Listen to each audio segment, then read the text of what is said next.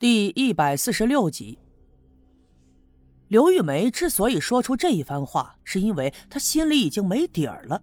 为了当上这个妇女主任，她已经豁出去了，要撕破这张脸。丁桂兰转过脸，上下打量了他一番，哼，你不说我还忘了呢。我一直就没想明白，那大清早的谁家都没起来，你咋就跑我家去找东西啊？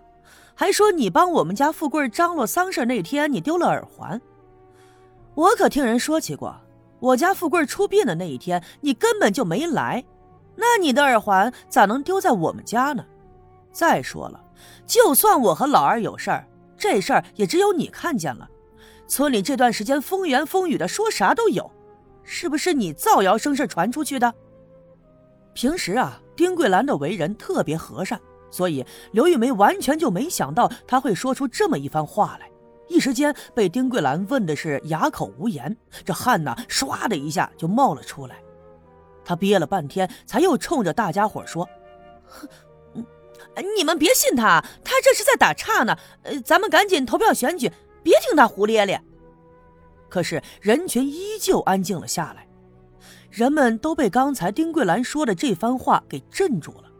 就在这个时候，院门口传来了一阵脚步声响，人们转过脸一看，原来是刘老二在一个小分队员的搀扶下，拄着根棍子，背后还背着那根步枪，正一瘸一拐的走了进来。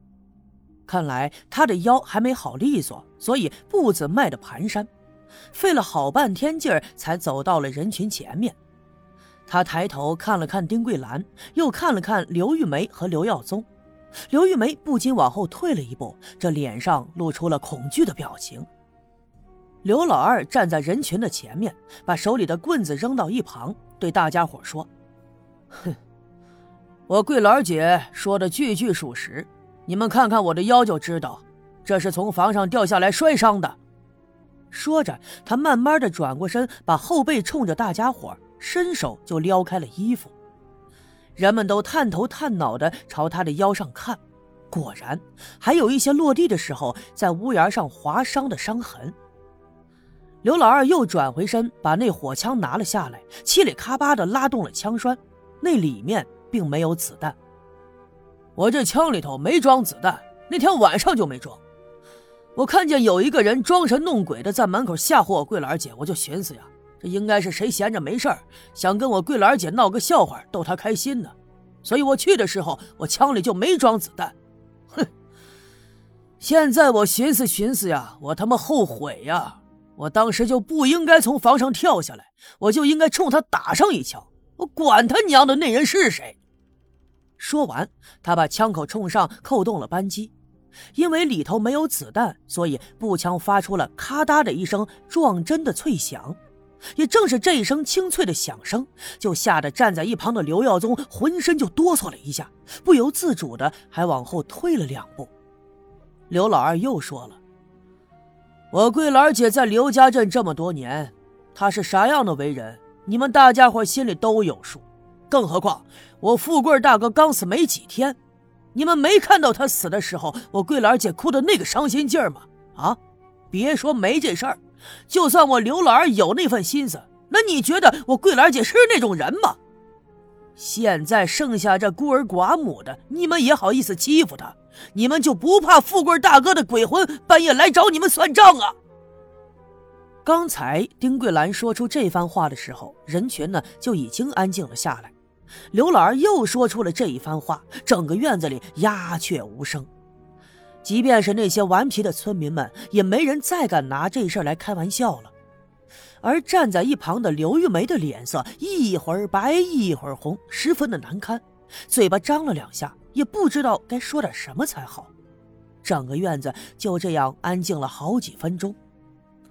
赵村长装了一袋烟，点燃之后吧嗒吧嗒的抽了两口，用手拍了拍桌子，冲着人们说：“哎，行了，行了，行了啊！”都别说了，大家伙心里都有数。投票投票啊，一个一个来，大家伙都别急，相中谁呀就把豆投给谁。可是人们还是相互的看着，没有人起身去投这个豆子。丁桂兰又往前迈了一步，冲着大家伙说：“想选我的人呀，心意我领了；不想选我的人呢，我也不埋怨你们。这段时间大家伙造的谣、说的闲话，我也都不往心里去。这个妇女主任呢，其实我也没心思当。今儿个原本我是不想来着，可是我琢磨着，我要借这个机会把我憋在心里的话都说出来。你们信也好，不信也罢，事儿呢就这么着了。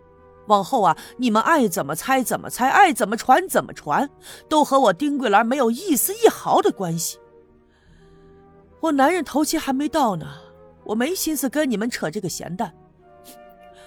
妇女主任我不当了，就让给你刘玉梅吧。说完这一番话，丁桂兰一甩手，迈着大步，腾腾的朝着村部的院门口走去。人们又不由自主的往两旁闪，给他让出了一条道来。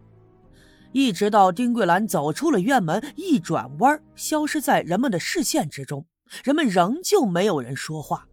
整个村部的院子又安静了好一阵子。赵村长轻咳了两声，慢慢的站起身，就冲着大家伙摆了摆手：“行了，行了，呃，既然丁桂兰不愿意当这个妇女主任呢。”大家伙也别选了，就让刘玉梅当啊！事儿就这么定了。玉梅啊，你回去准备准备，这两天就到村部里来上班。过几天呀，我带你到县里去登个记啊，再报个到。今天的村部呀，真是上演了一出好戏。这一场大戏出乎了任何人的意料之外。不过事情就这样了结了。刘玉梅如愿所偿的当上了她的妇女主任。不管人们怎么议论，今天这件事啊，就这么过去了。刘老二在选举的时候举着枪扣了扳机，尽管说枪里没有子弹，但是也足以把大家伙都吓了一跳。所以人们再也不敢公开的传他和丁桂兰的绯闻了。虽然之前呢，刘玉梅被丁桂兰质问了一番，憋的是脸上通红。并没有答出一句来，这也算是当着人们的面丢了丑。但是好在人家丁桂兰并不愿意跟他争这个妇女主任，所以他如愿的当上了村干部。这回去以后呀，也不免心里十分的高兴。不过刘耀宗却一直板着脸，回家之后才发现出了一身的透汗。刘玉梅不知道这到底是咋了，就试图要问问刘耀宗。可是刘耀宗却把他训斥了一顿：“哼，都是你啊，非要当个什么破妇女主任，差点没出了大事。你他妈要是把老子给牵扯进去，看我不抽烂你的脸！”